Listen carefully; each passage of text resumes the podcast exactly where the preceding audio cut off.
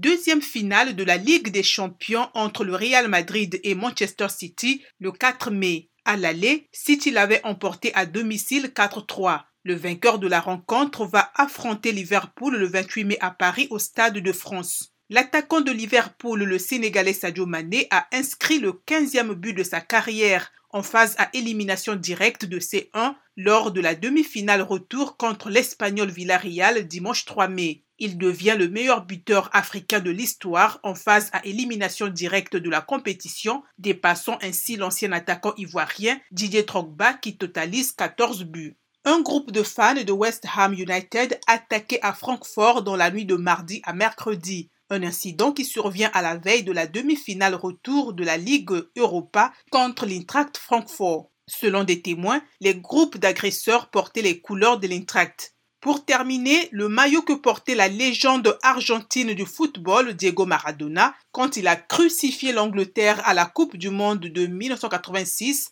a été adjudé pour près de 9,3 millions de dollars, battant tous les records pour une pièce sportive de collection. Le précédent record pour un vêtement de sport de collection était détenu par un maillot porté par la légende américaine du baseball, Babe Ruth, à la fin des années 1920, vendu en 2019 à 5,6 millions de dollars. La vente se déroulait sur Internet depuis le 20 avril. L'identité du ou des acheteurs n'a pas encore été dévoilée. En 1986, Maradona avait échangé son maillot à la fin du match avec le milieu de terrain anglais Steve Hodge, qui en est resté propriétaire pendant plus de 35 ans et l'avait prêté au musée de Manchester.